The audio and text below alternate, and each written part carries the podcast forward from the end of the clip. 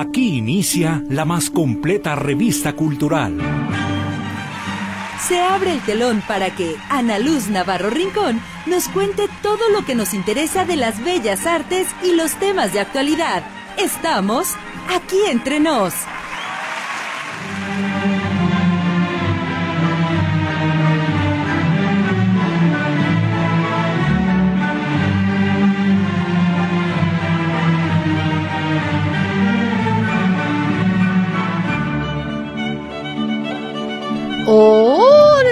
Crayolas, ¿cómo están? Muy buenas tardes. Soy su servidora Ana Luz Navarro Rincón y como todas las semanas a esta hora es un placer que me permitan acompañarles durante la siguiente hora precisamente. Y vamos a iniciar agradeciendo a mis compañeritos, ya se ve ahí en la operación como cada semana, mi queridísimo Roberto Motola Álvarez. Y en la recepción de sus llamaditas, sus mensajes en los teléfonos tradicionales, los más conocidos del mundo mundial, el 38 13 15 15 y 38 13 14 21, Berenice Flores. Ay, qué lindo, me encanta. Gracias, mi Robert. Me encantan esos, esos aplausos, porque además se los merecen. Claro que sí, mis compañeritos. Muchísimas gracias. Y todos los saludos de iniciación que son un placer, como siempre, a los que nos escuchan en la repetición de este programa, que es los sábados a las 4 de la mañana y a las 7 de la noche. Yo hubiera pensado que a las 4 de la mañana, ¿quién nos escucha? Pues que creen que sí. Y yo aprovecho para enviarle un saludito muy especial y muy cariñoso a mi querido Mario Bol Ramírez. Dice, mi querido Bol, muchas gracias. Ahí en Providencia, él trabaja desde las 4 de la mañana, como por ahí de las 4.25 nos sintoniza. Espero que escuche este saludo, me va a dar mucho gusto y a toda su familia también. Gracias por ser crayolitas de aquí entre nos. Ahora, que si no nos escuchan ni en la desmañanada ni a las 7 de la noche, que, que se andan arreglando para irse al cafecito, al antro, al cine los sábados, pues también está el podcast. Ya saben, ahí es facilísimo. Entran a notisistema.com, se van a página web, de ahí radio a la carta, programas y ahí está toda la programación que Radio Metrópoli tiene para ustedes. Ahí lo escuchan, lo seleccionan, por supuesto, y dicen, ay, vamos a ver quién estuvo en aquí entre nos este viernes primero de diciembre. Ahí está, facilísimo. Bueno, y también están nuestras redes sociales, que son Facebook, X e Instagram, como aquí entre nos, Ana Luz Navarro. Y de pasadita, oigan, no sean así, tengo dos años, dos años y meses pidiéndoles que nos echen una mano. Entren también a Teatralerías Compañía de Repertorio. Denle like, no les quita nada, no les cuesta, ¿eh? No les cuesta nada.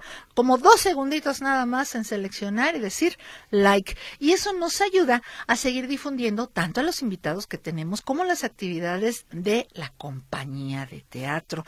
Que esta vez, ¡ay! Estoy sumamente emocionada porque ha habido una muy buena respuesta del público. Recuerden que del 14 al 17 de diciembre estará Teatralerías en unión con Najaray Grupo presentando para ustedes Chin Satanás, pastorela cómica mexicana para toda la familia, que este es su vigésimo año de presentarse. Sí, señores, se estrenó con el grupo del otro lado de la luna, mis queridos alumnos allá de, de Puente Grande, y autoría de Luis Javier Heredia Gutiérrez, este año cumple sus primeros 20 añitos. ¿Qué tal, eh? Me da un gusto, ojalá los vea a todos ustedes por ahí, porque es una obra para todo público para empezar. En segundo lugar, se van a reír como pocas veces, cosa que hoy en día creo que nos hace mucha falta.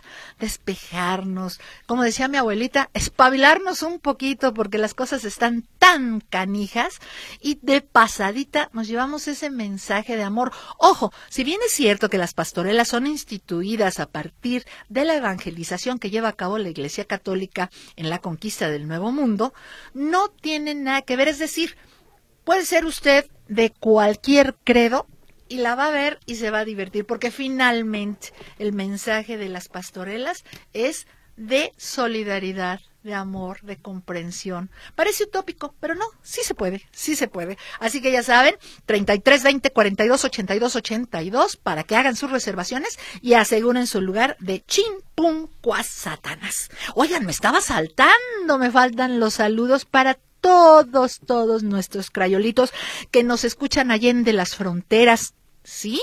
Hacia Suramérica, ya saben, tenemos El Salvador, Guatemala, Nicaragua, de todos estos países nos escriben. Hacia el norte, todos, todos nuestros paisanos que se han ido a buscar una nueva oportunidad de vida allá a los Estados Unidos, en Canadá, y del otro lado del charco, pues nuestros amigos de Mallorca y de Japón, que nos escriben también, ¿cómo no?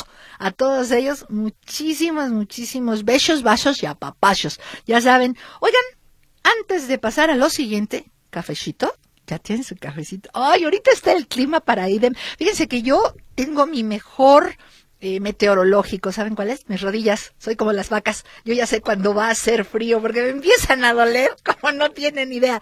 Y hoy dije, bueno, me van a doler, pero con cafecito. Así que ya saben, nuestro democrático ni es café, porque no sirve para nada, pero, pero está calientito. Así que salud. Ya saben, mándenme sus cafeteras, su tacita, sus jarros. Me han mandado unos preciosos que después digo, ¿dónde los compraron? Porque están bien bonitos. Así que salud. Mm. Rico cafecito. Salud con cafecito y con lo que ustedes me estén acompañando. Hay quien está tomando ahorita un tintito, quien va regresando de, su trabajo. A, mi querido amigo, recuerda mi amigo, creo que eres Julio, el que viene siempre en el tráfico y que nos saluda. Pobrecito, le toca el tráfico, pero miren, se la pasa bien con nosotros mientras llega a casa. Muchísimas gracias a todos ustedes. Y ya saben que pues yo no vendo a mi abuelita porque ya no tengo, ¿verdad? Pero dentro de las cosas que vamos a tener junto con teatralerías, pues y para la recaudación de fondos de los chuchines, vamos a tener venta de buñuelos. Sí, Hagan sus pedidos porque solo va a ser sobre pedido y se les van a entregar ahí en el teatro. Deliciosos, imagínense. Receta tradicional así, crocantes con azuquitar, también hay de naranja, de chocolate y cubiertos de chocolate. Aquí a mis invitadas se les está haciendo agua a la boca. Me da un gusto para que nos hagan sus pedidos desde 10, que es el paquetito, hasta todos los que ustedes quieran. ¿eh? Nos los pueden pedir y con mucho gusto se los vamos a tener. Oigan, y a propósito del frío y de mis rodillas, imagínense, ustedes tienen frío, se jalan la cobija, el suéter, lo que tienen a mano.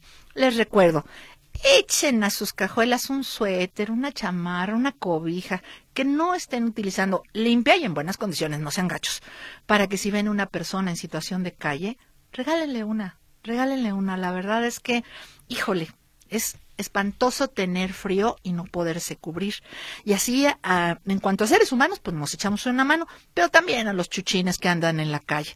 Ya saben, si ustedes quieren hacer alguna donación, ya sea de suetercitos, de cobijitas, croquetas, platitos, collares, todo lo que sirve para los perritos de la calle, nosotros nos vamos a encargar de hacérselos llegar, ya sea a refugios o a los mismos perritos que nadie recoge háganos una mano, háganos una mano, ¿eh? oiga nomás, háganos un favor. ¿Quieren darse un verdadero regalo a ustedes? Adopten, no compren, no vayan a regalar mascotas en Navidad. En primer lugar, son regalos no pedidos. En segundo lugar, no son juguetes. Ay, es que le voy a regalar a mi hija. No. Un perrito para un niño es cuando lo vamos a enseñar a ser responsable, a que el perrito hace pipis, popis y hay que limpiarle, hay que bañarlo, este, hay que atenderlo muy, muy bien. Entonces, eso regálenselo cuando el niño se pueda hacer responsable, porque luego también la mamá le dejan la carga y dice, no quiero perros. Entonces, que sea cuando el niño se va a poder hacer responsable. ¿Qué les parece? Está bien la idea, ¿no? Y finalmente, Varios me dijeron, no, sí, queremos apoyar en la rifa de los artículos para los medicamentos veterinarios. Y nomás me platicaron, ¿eh? Seguimos promoviendo nuestra rifa que tiene un año, octubre, noviembre, ya va para el año tres meses. 100 boletos de 100 pesos, sorteo entre amigos, nada más 100 boletitos. Échenos una pata, todo esto sigue vigente. Y bueno, pues el tiempo empieza a correr, pero ¿qué creen? Les tengo una invitación. Fíjense que nos escribieron los amigos de Al Gravitar Rotando AC y nos están invitando, así se acuerdan que estuvieron con nosotros, ellos tienen un sello editorial y aparte el taller de creación literaria. Ellos van a presentar el próximo día 11 de diciembre a las cinco y media en el Teatro Jaime Torres Bodet su anuario de literatura breve que se llama así como ellos, Al gravitar rotando. Fíjese que está muy interesante. Es su undécima edición, pero es un libro objeto calendario. ¿Se acuerdan ustedes de esos que teníamos hace muchísimos años en la oficina? No sé si se siguen usando, ¿eh? porque con los teléfonos celulares, que, que tenían las hojitas de todo el año. Eran 365 hojitas y uno le iba, le iba cambiando y allá anotaba los teléfonos, las citas, los pendientes. Bueno, pues es algo así. Nada más que este es muy particular, porque en cada hoja va teniendo poesía, poemas en prosa, cuentos de esos así ultra breves, microficciones, aforismos y algo que aprendí el día de hoy que se llama greguería. La greguería es un género muy, interesante que conjunta la moraleja con el humor. ¿Eh? ¿Qué tal? Ustedes no sabían, pues yo tampoco, pero ya aprendimos. Y el microensayo y crónica, todo eso trae, todo eso trae. Y aparte, digo, aquí lo más interesante es que apoyamos a artistas jaliscienses. También hay algunos de Zacatecas, este, incluso de la Ciudad de México, pero el centro y sur de México pero lo más importante es que hay artistas de aquí. Acuérdense, este programa se llama Aquí entre nos porque se trata básicamente de destacar las actividades artístico-culturales y cívicas de aquí entre nos. ¿Sale? Entonces la invitación es el próximo 11 de diciembre a las cinco y media. Por supuesto que es entrada gratuita, pero necesitan confirmar su asistencia al 33 30 61 1399. 3330 61 1399. Yo creo que va a estar muy, muy interesante este libro objeto calendario. ¿Sale? Ahí está la invitación. Ya voy, Roberto Álvarez. Nos llega nuestro primer corte. Nombre, les digo que aquí el tiempo vuela. Regresando, les digo la anécdota de tránsito. Ni modo, soy Ana Luz Navarro y estamos aquí entre nos. Regresamos.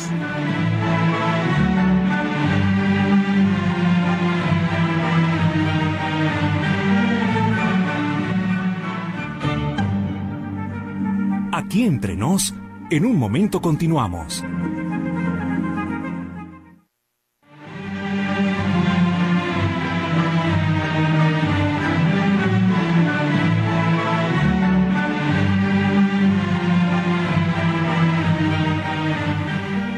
Ya estamos de regreso. ¿Qué ole ya? Ah, ya tenemos mensajes. Ay, qué lindo. No nos dejaron, nos, no nos dejaron solitos aquí. A ver, empezamos pues. Dice, saludos a todos. Muchísimas gracias. No nos dice quién es, pero saludos recibidos. Terminación 2483.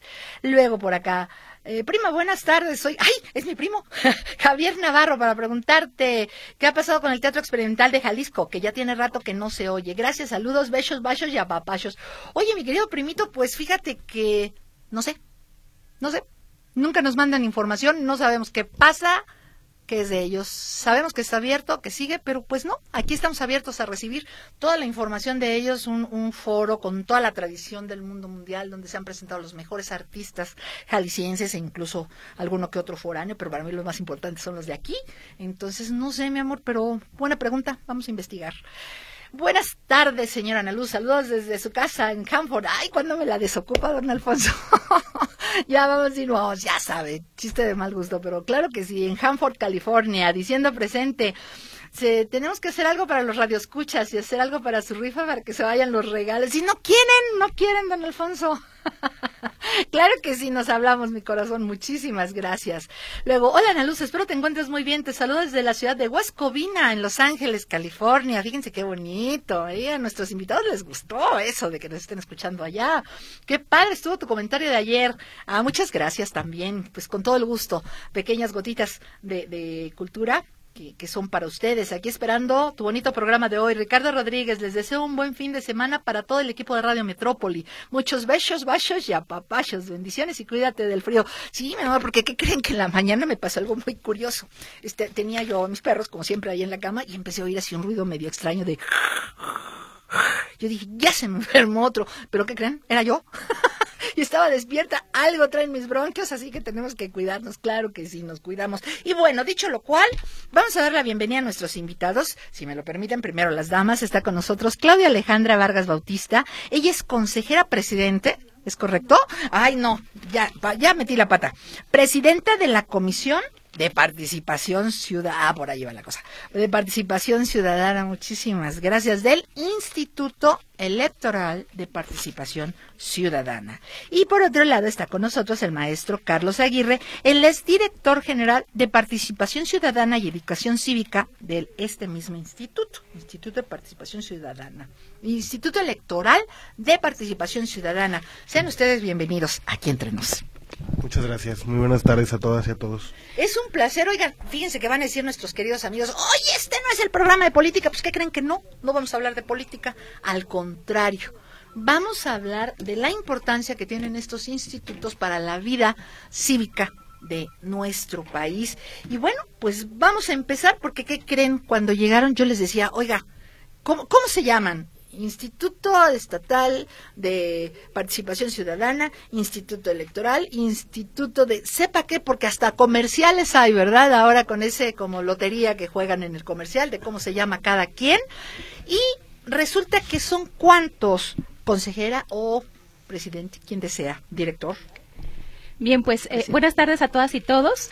Les platico, somos siete consejeras y consejeros que integramos el Consejo General del Instituto Electoral y de Participación Ciudadana. Y tiene razón, eh, suena raro porque antes éramos el Instituto Estatal Electoral de Jalisco, pero con el montón de reformas y cambios eh, pues al sistema electoral que ocurren constantemente, pues nos cambiaron de nombre y ahora somos el Instituto Electoral y de Participación Ciudadana del Estado de Jalisco. Esto es existen ya nada más dos, el que corresponde a la federación y el de cada uno de los 32 estados. Exactamente, no pudiste decirlo mejor. Así ya estuvo más fácil, ¿verdad? Y en este caso me dice usted que son siete los consejeros. Así es. ¿Qué hace un consejero dentro de un instituto? Mira, pues los consejeros y consejeras nos encargamos de la toma de decisiones eh, relativas a eh, la materia electoral, al sistema electoral en el estado de Jalisco. Aprobamos los acuerdos, eh, tomamos decisiones, empleamos lineamientos. Perdón, los acuerdos como cuáles? Un ejemplo te pongo los, los que son como muy comunes. Ajá. Aprobamos el financiamiento público a los partidos políticos. Nada más, si me permites, ahí hacer una aclaración porque luego nos reclaman mucho de por qué es que les damos tanto dinero a los partidos políticos, ¿no? Y es una queja ciudadana constante. Pero justo nosotros solo aprobamos los montos. En realidad, hacemos un cálculo que ya viene en la Constitución y en la ley electoral que nos dice haciendo sumas y restas, cuánto es lo que le corresponde a los partidos políticos del Estado de Jalisco en este caso, ¿no? Entonces, esos son como los acuerdos eh, o el más común que hacemos. Pero ustedes son quienes lo proponen. O sea, ustedes hacen esa suma resta, esas divisiones, esas multiplicaciones, pero ustedes son quienes los proponen. Sí y no. Es decir, nosotros eh, aprobamos el monto, Ajá. pero nosotros no podemos ni bajarle ni subirle a la cantidad que ya está prevista en la ley. Es decir, la Constitución, o sea, los diputados y diputadas del Congreso del Estado de Jalisco pusieron en la ley, en, la Constitución del Estado de Jalisco, la suma y resta que tenemos que hacer para decirles cuánto es lo que se les va a dar de dinero cada año. Y varía cada año porque depende del número de votos que recibieron en el proceso pasado, el número de personas que están inscritas en, el padrón electoral, es decir, se toman datos que no son los mismos todo el tiempo y eso es lo único que varía para que se les dé eh, una cantidad distinta de dinero. Te digo que en realidad no lo proponemos porque nosotros no tenemos opción, es decir, nosotros tenemos la obligación de cada cierto tiempo o cada año verificar en la ley, buscar los datos que nos sirven para sacar esas sumas y restas y decir, bueno, según lo que dice aquí en la Constitución, a tal partido le corresponde tanto dinero y a tal partido le corresponde tanto dinero. Entonces, nosotros no podemos ni quitarles ni aumentarles.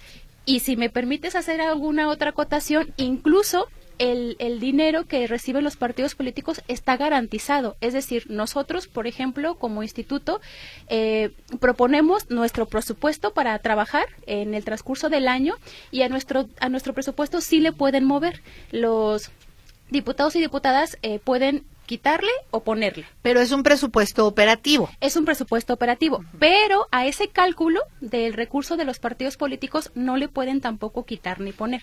Es lo que sale de las sumas y restas. Eso no me gusta mucho, pero bueno, ¿qué le vamos a hacer, verdad?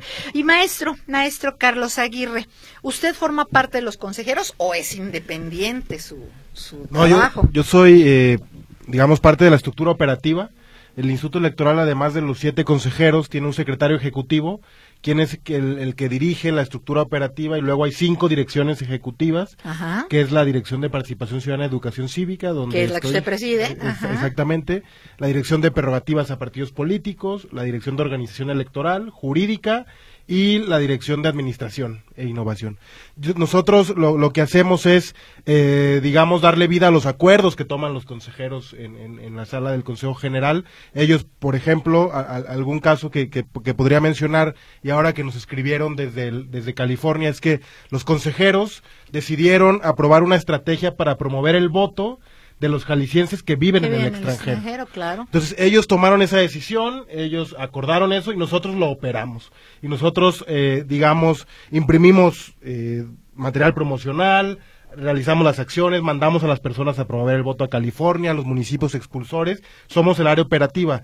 Eh, el área que yo dirijo se compone de tres áreas, que es la de participación ciudadana, educación cívica, que es lo que se conoce como capacitación electoral, que es capacitar a los ciudadanos, y editorial, que es la que produce libros y ediciones como los que ya tienes De aquí. los que ahorita vamos a platicar. y de los que ahorita vamos a platicar. Entonces, como, como dice el nombre de nuestro instituto, pues es Instituto Electoral, organizamos las elecciones, pero también promovemos la participación ciudadana a través de consultas populares, plebiscitos, referéndum, a través de la promoción del voto, de que la ciudadanía participe y se involucre, pues porque estamos convencidos que la democracia no solo son las elecciones, sino también la participación ciudadana. Exactamente, eso es algo que yo les iba a, preguntar, porque como ciudadano, sin ninguna preferencia política ni nada que se le parezca, a mí siempre me ha llamado la atención que, y estoy segura que mucha gente va a preguntar lo mismo, ¿por qué se tiene un gasto tan elevado si nuestras elecciones son cada tres o cada seis años, dependiendo el caso? ¿Qué hacen los institutos el resto del tiempo? Pues eh, hacemos muchísimo trabajo. Eh, desde que yo te voy a platicar, y, y para poner un ejemplo muy concreto, eh, tienes un libro ahí que se llama Déjame contarte mi primer voto. Ese libro inició su construcción el día de la elección del 2021. Ajá. Entrevistamos a chavos que votaron por primera vez en la elección de 2021. Ajá. Los entrevistamos y ese libro lo hemos venido trabajando durante eh, el año posterior a la elección, 2022. Trabajamos ese libro para tenerlo ahora en 2023 y nos- esa herramienta nos está ayudando a promover el voto, a hacer reflexionar a los chavos sobre la importancia de su voto y la educación cívica. ¿no? A ver, y a propósito de este libro, que ahorita nos van a ellos a, a platicar en dónde se consigue, si tiene costo, etcétera, pero, y a reserva de leerlo, por supuesto, ¿qué dicen los jóvenes? A mí me llama mucho la atención porque, en- desgraciadamente, en muchos aspectos de, la vida cotidiana, hemos comentado aquí que los jóvenes no se involucran, no se comprometen, pocas palabras les vale gorro todo. No hablemos de la educación cívica, ¿verdad? ¿Qué dicen los jóvenes acerca de su relación con el voto, con las cuestiones electorales? ¿Quién nos dice? Eh, nosotros justo eh, le- hicimos un estudio eh, para eh, escuchar a los jóvenes sobre, sobre cuál es su percepción sobre el voto, sus motivaciones, y este libro también es un reflejo de ello. En general hay una con- concepción sobre que existe demasiada información, es decir, en las redes sociales, spots, la información está en exceso, pero muchas veces esta información no es no es de la calidad que ellos esperan. Es decir, no les ayuda a tomar un voto informado, sino más bien lo saturan y, y votan y votan por otras motivaciones. Por ejemplo, les impacta mucho su círculo cercano. Como O sea, se dejan llevar por lo que sucede en su medio ambiente. eh, son, es, es, digamos, es, hay mucha influencia sobre ellos de su pareja sentimental, de sus padres, de sus hermanos, de sus amigos, de sus compañeros, y no simplemente por el partido político por el que vayan a votar, sino por la sola razón de ir a votar o no. Si van a votar mis amigos, voy a votar. Si no van a votar mis amigos, no voy a ir a votar. Y entonces, no, digamos que la conversación no es sobre cuál partido, si el, el- el verde, el azul o el que sea, sino es la decisión incluso de ir a votar o no. Los datos elector los datos estadísticos son, digamos, eh, relevantes y preocupantes. Venimos de la elección con más baja participación en la historia de Jalisco, 47% en el 2021. Nunca habíamos tenido una participación tan baja.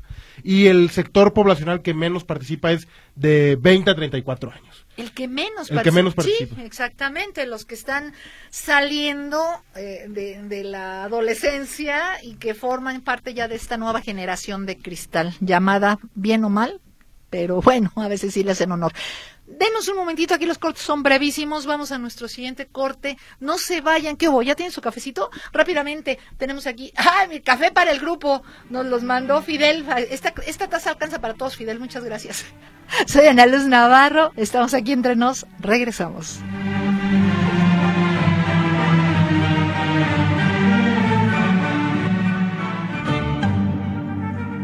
Aquí entre nos, en un momento continuamos.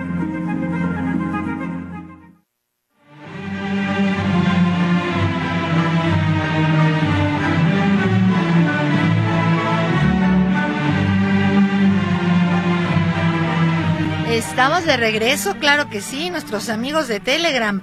Buenas tardes, buena tarde cultural, Rubén Hernández. Muchas gracias. ¡Ay, cafecito, tu taza! ¡Qué bonita! Me encanta esa taza. Hola, mi Ana Luz, buenas tardes. Aquí escuchando tu bonito programa. Creí que te ibas a olvidar del saludo a los que escuchamos acá entre nos fuera de las fronteras. Claro que no, mi vida. Saludos desde Ciudad de Guatemala. Éxito en tu vida personal, Julio Rivera. Muchas gracias. ¿Cómo me voy a olvidar, mi querido Julio? Buenas tardes, señora. Otra vez soy Alfonso. Pregunta a los señores, ¿por qué no mandan dinero para contratar gente para atender en los consulados? Si esto lo pueden contestar ustedes. Porque es un via crucis ir al consulado, al de San Francisco y al de Fresno. Yo apliqué para la tarjeta para votar y me cobraron 29. ¿Cómo que le cobraron? A ver, ahorita que nos digan eso. Hmm, y nunca me llegó. Y hablaba para ver qué pasaba y nunca me contestaron. Chequen más de los consulados porque ahí hay mucha gente que necesita los servicios. A ver, ¿qué le podemos decir a don Alfonso? ¿Cómo que le cobraron? Híjole, malísimo, muy mal, porque no todos los trámites que realiza el Instituto Nacional Electoral y nosotros son completamente gratuitos. Claro, nos cuestan muy caros. Claro, la credencial para votar es gratuita completamente, así es que, eh, pues más bien yo le sugeriría que, que, que lo denuncie. Eh, la realidad es que nosotros sí nos, nos, nos reclaman constantemente el tema de la saturación que hay ahí en los consulados para tramitar la, la credencial. Eh, el tema de la INE tiene pues sus complicaciones por dos razones. La primera, pues el INE es, eh, o la credencial para votar la, la, emite el INE, el Instituto Nacional Electoral. Entonces, nosotros como autoridad estatal estamos ahí un poco limitados en, en poder pues realizar alguna actividad de por medio. Lo que realizamos es sí generar eh, acercamientos con las autoridades para concientizarlos, para ver de qué manera podemos eh, ampliar eh, el derecho pero también como están en el exterior, es decir, eh, a nivel eh, extranjero, las autoridades eh, nacionales pues no tenemos mucha injerencia en el exterior, es decir, el espacio, el área geográfica, el área geográfica forma parte de nuestro país, donde está exacto, eh, pero asentados los consulados y las embajadas. Sí, definitivamente, pero no, el espacio no es del INE, es de la Secretaría de Relaciones Exteriores. Entonces, como son, como son dos autoridades distintas, eh, el generar acuerdos y el generar este intercambio de actividades, porque en realidad a la Secretaría de Relaciones Exteriores se les da, se le da esta otra actividad, pues que es competencia de otra institución. Entonces, llegar a esos acuerdos de colaboración es lo que a la fecha nos ha generado un poco de dificultades. La realidad es que yo reconozco eh, que no hemos eh, logrado resolver el problema, pero definitivamente se ha avanzado muchísimo porque cada vez más el Instituto Nacional Electoral ha generado eh, mayores actividades, mayores programas junto con la Secretaría de Relaciones Exteriores para evitar que la mayor cantidad de personas se queden sin su, sin su credencial. Pues, ¿Y a dónde pueden denunciar esto? Porque esto es muy grave. Sí, definitivamente. Hay un, hay un número de teléfonos, un, un 800, que se llama Inetel, Ahí se pueden realizar todas las denuncias relativas, ya sea a eso que nos mencionan de que les cobraron, sí, sí, sí, terrible, o incluso de que, por ejemplo, eh, no les contestan para hacer las citas o que no pueden hacer la cita por internet. En la página del INE también se pueden meter y le, le, ponen eh, credencial para votar o voto desde el extranjero y ahí pueden sacar su su cita, ahí pueden quejarse y ahí pueden obtener también una cantidad de información importante. Y claro, pues también en las redes sociales de, del Instituto Nacional Electoral. Ok. Luego tenemos por acá, saludos, eh, Ana Luz Navarro desde Long Beach, California también. Es que nos escuchan muchísimo desde allá. Buenas tardes, Crayola. Muy importante tu programa el día de hoy. Todos nos quejamos de los gobernantes, pero a la hora de ir a votar y elegir, no hacemos lo que nos toca como ciudadanos. Marisela Márquez, totalmente de acuerdo, Marisela. Si queremos exigir, tenemos que cumplir con nuestros deberes cívicos y entre ellos el más importante, que es emitir nuestro voto, sea cual sea su preferencia política. Armando Martínez, buenas tardes, Ana Luz. Por ¿por qué siempre cobran por instalaciones para votar si siempre son las mismas escuelas y casas de algunas personas que las prestan y ese dinero lo cobran y no le dan nada a las escuelas ni a las personas? Que nos aclaren esto, por favor.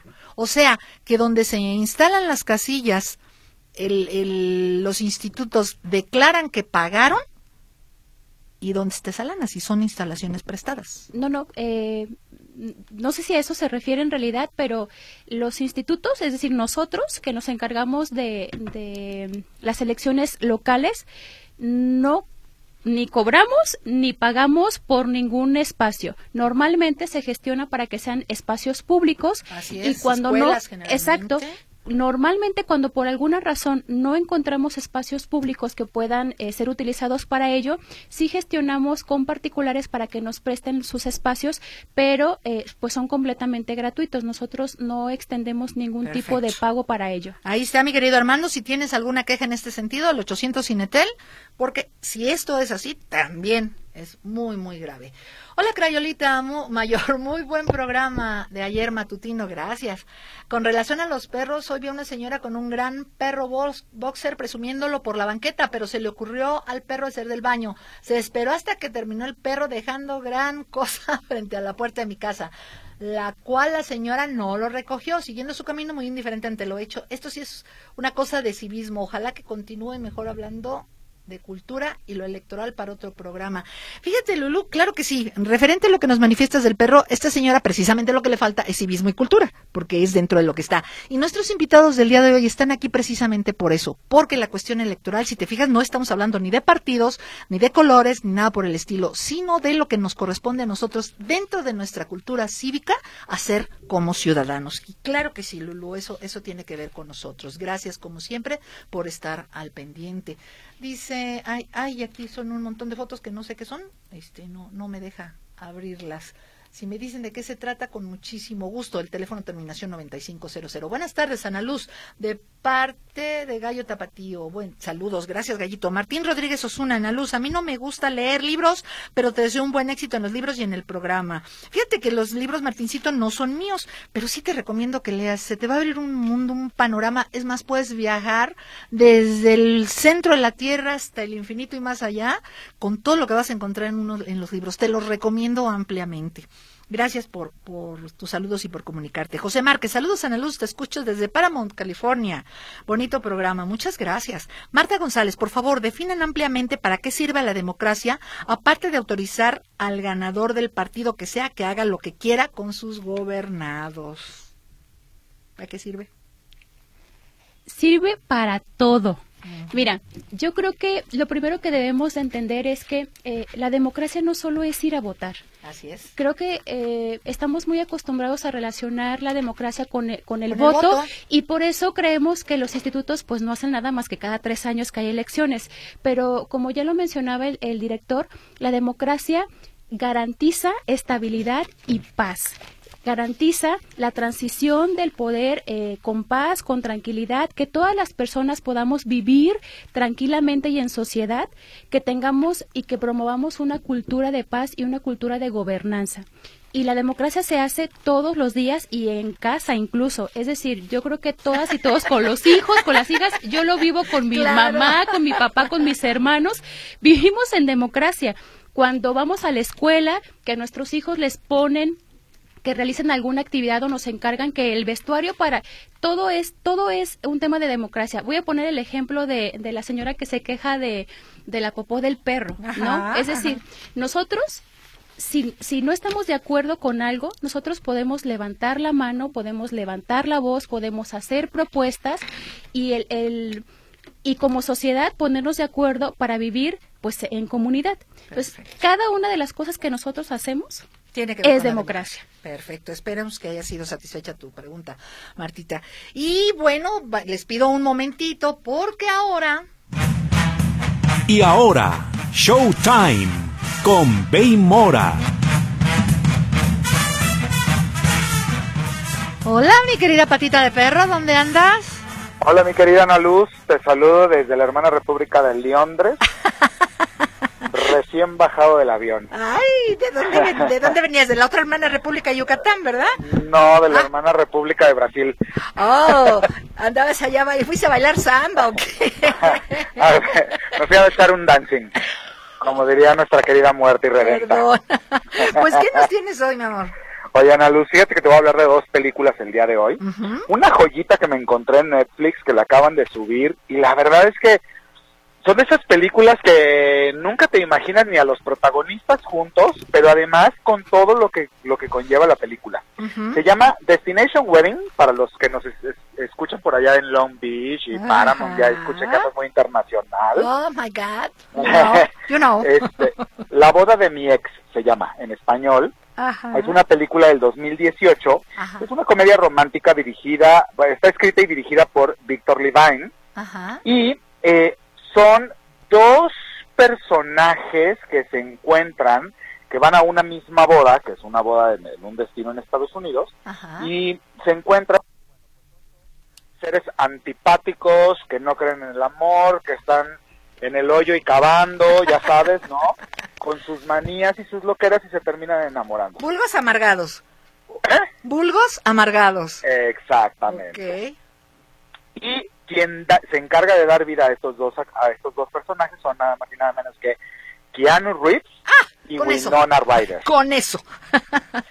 Justo por eso estoy hablando de esta película. La verdad es que, eh, mira, en la película salen otros actores que no tienen texto. Ajá. Pero es una cosa impresionante. Aquellos que no les gusten las películas como como lentas para disfrutar de la actuación y todo eso, no la vean. No les va a gustar. Aquellos que quieran ver una buena actuación, lo que es crear un personaje desde cero, eh, no solamente de la manera en la que habla, de la manera en la que se comporta, sino, sino acciones y situaciones que solo un buen actor con experiencia, como lo son ellos dos, Claro. pueden lograr. Ah, qué maravilla.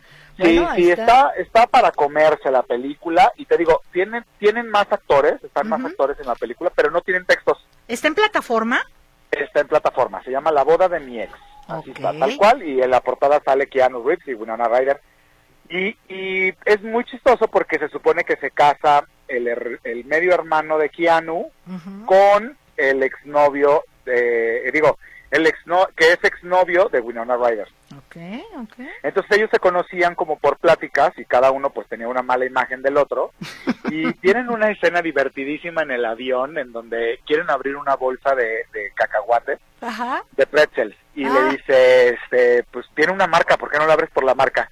Y le dice, es que la mía no tiene marca. ¿Cómo no? Y le arrebata el, el- La la, bolsa. bolsa de, de, de pretzels y no la puede abrir porque realmente no tiene una marca. ¿no? Entonces, es, es muy divertida, está muy divertida, la verdad, véanla, este, siéntense a, a disfrutar de un, un buen tour de force, como dirían por ahí en, en, en- en la actuación de un par de actores que además eh, hacen una química impresionante en televisión.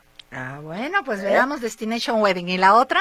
Y la otra es Misión Imposible, la séptima entrega que se acaba de estrenar. Ok. Eh, ya, yo la verdad es que de, de darles como gusto a todo mundo, ¿no? Y habrá claro. quien no le gusta eh, Misión Imposible porque pues hablará de que siempre es lo mismo, pero bueno, ya tenemos a, la, a las entregas de James Bond, que también es un poco como, como lo mismo, pero lo que les voy a rescatar de esta película es que por allá de los noventas salió una película que se llama Terminator, Ajá. que hizo muy famoso a Arnold Schwarzenegger. Y en esta película hablaba, fueron los pequeños inicios de la tecnología y de la inteligencia artificial, de cómo las máquinas iban a sustituir a los humanos. Ajá. Y hoy, con todo este tema y con todo este boom que está teniendo la inteligencia artificial para hacer un montón de cosas, Ajá. esta película trata justo de cómo crearon un programa que la inteligencia artificial logra encontrar tanto de los humanos y conocerlos también, calcula universos posibles para tener alternativas de cómo van a terminar las cosas antes de que ni siquiera el ser humano pueda tomar sus decisiones. Uy, se me enchina la piel con eso. Sí. ¿Cómo sí, se sí, llama? sí, la verdad, es, es la última película de Misión Imposible. Ah, ok. Es la última y de hecho está en dos películas Ajá. porque eh, la primera parte se trata pues de todo el planteamiento, normalmente como, como sucede en este tipo de películas, Ajá. y ya la segunda parte pues tendrá el desenlace, ¿no? Aparte pues es un es un sistema que logra, es una cosa impresionante, tiene una escena en el aeropuerto en donde le ponen cara la cara de Ethan Hunt, que es el personaje principal, Ajá, que es Tom. Cruise, a otras personas y en los sistemas como como la el ente le, le llaman así ente Ajá. este logra meterse a todos los sistemas y luego autodestruirse Ay, y desaparecer sin dejar rastro Ah, Ajá. ah, no no no está el planteamiento la verdad de, de la película se llama es Misión Imposible Se- sentencia mortal parte Ok. 1 Perfecto. Oye, ¿y esa es en el cine? esta acaba de estar en el cine y yo creo que ya no deben de tardar en subirla a las plataformas O sea que para vacaciones vamos a tener una buena cantidad de películas. Así es, la próxima semana ya les hablaré de mi recomendación para diciembre, Perfecto. pero por lo pronto vayan a ver estas dos películas que les estoy recomendando porque valen muchísimo la pena, sobre todo para entender un poco todo este tema de la inteligencia artificial. Uy, sí, queda mucho mello. Sí, la verdad es que sí, pero fíjate que qué chistoso que el precedente lo, lo tocamos desde los 90. Sí, así es. Pero, Justa- pero el boom lo está teniendo ahorita y este año en especial.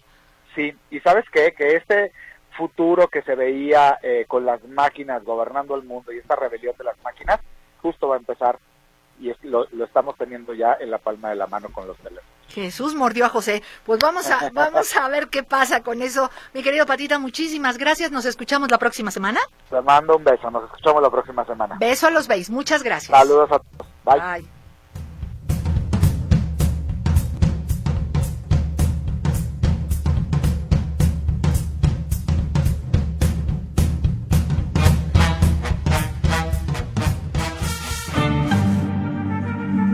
Aquí entre nos, en un momento continuamos. Aquí entre nos, estamos de regreso.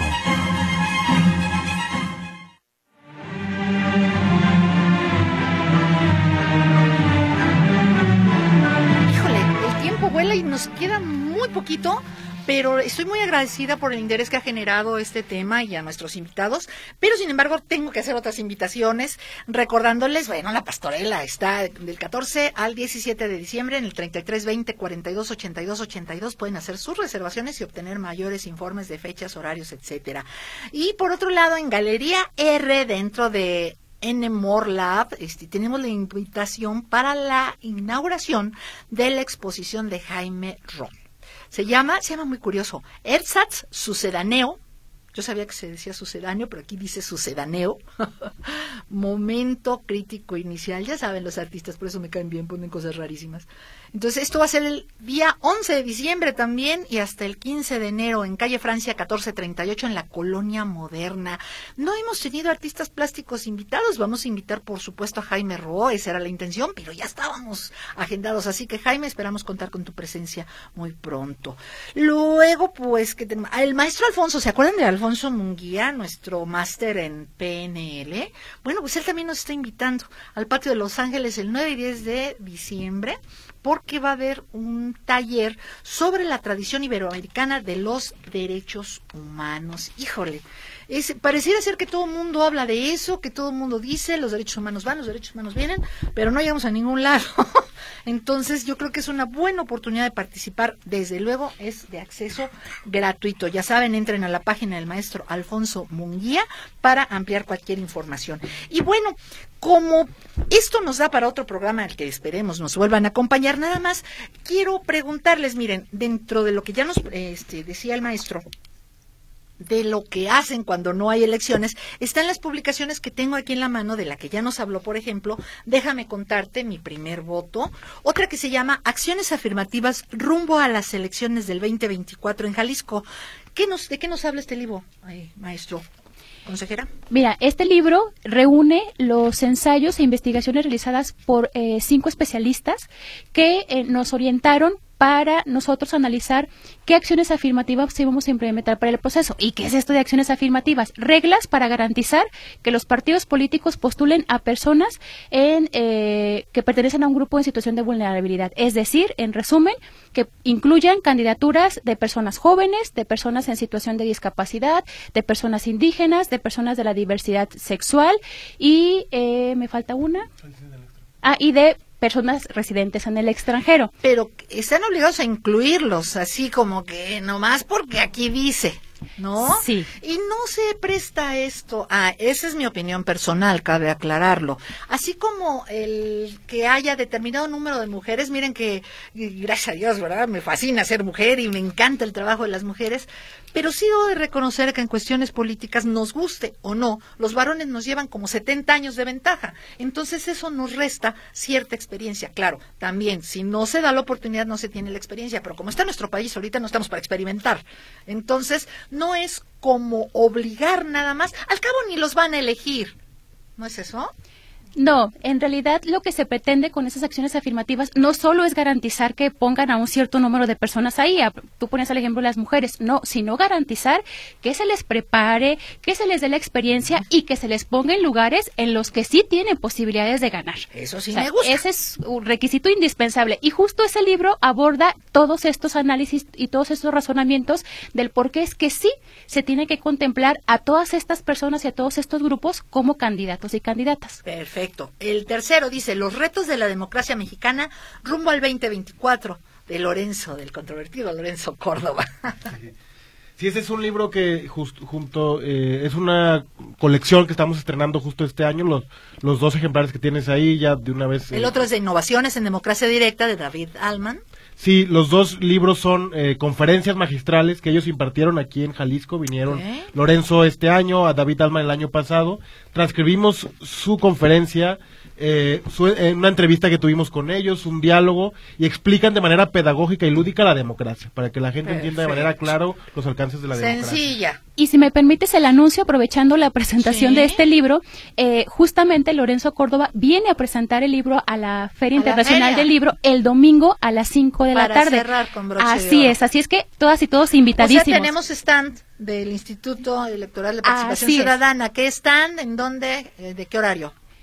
Es el stand, está en el pasillo I número 20, de 9 a 9, de, de 9 de la mañana a 9 de la noche.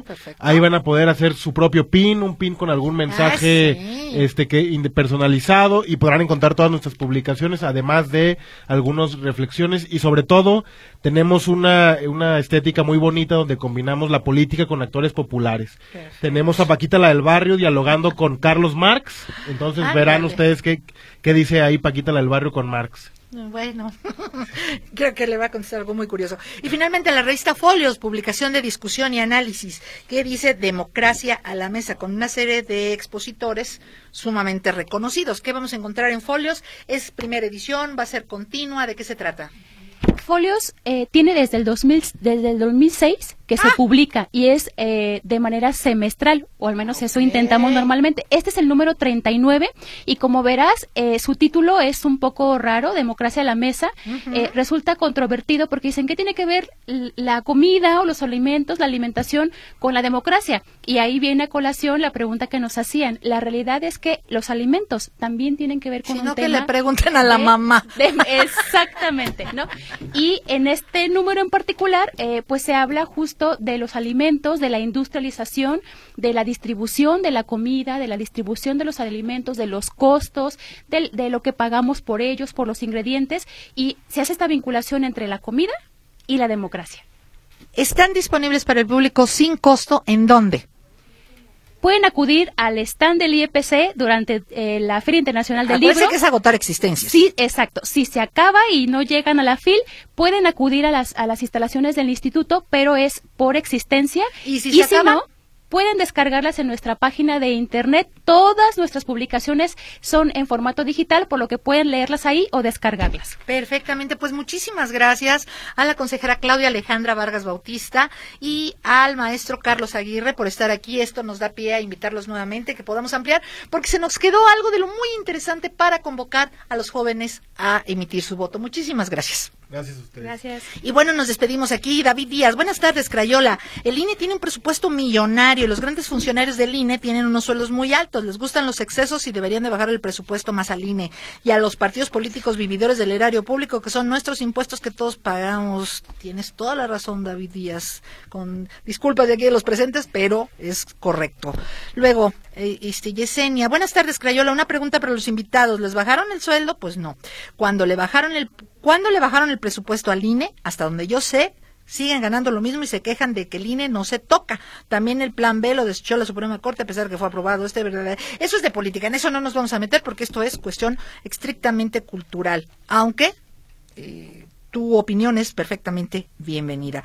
Dice, eh, este beneficiaría a todos los hermanos que están en el extranjero con su pasaporte a votar, pero como sabían los anteriores consejeros del INE que si votaban los hermanos extranjeros, aplastarían a la oposición con tantos votos y decidieron el plan B.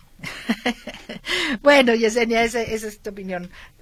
Con mucho gusto la transmitimos y nos ganó el tiempo, nos ganó el tiempo. Miguel Flores, gracias también. Eh, ya habíamos leído este mensaje. Espero que no se me haya quedado nadie. Rosa, ay, Dios mío, también por acá, dice eh, nuestros invitados. Les ofrecemos una disculpa, ya saben, el tiempo aquí nos come, los espero la próxima semana y los espero en el Torres Bodega 14 al 17. Soy Ana Luz Navarro, gracias a mis compañeros Bere, Roberto, y nos escuchamos el próximo viernes a las 5 de la tarde. Me despido con mi mayor y mejor deseo. Pásenlo de lo mejor, y si hay mejor, pues qué mejor, ¿no? ¿Y saben qué? ¿Saben qué? Hay que ir a votar, ¿eh?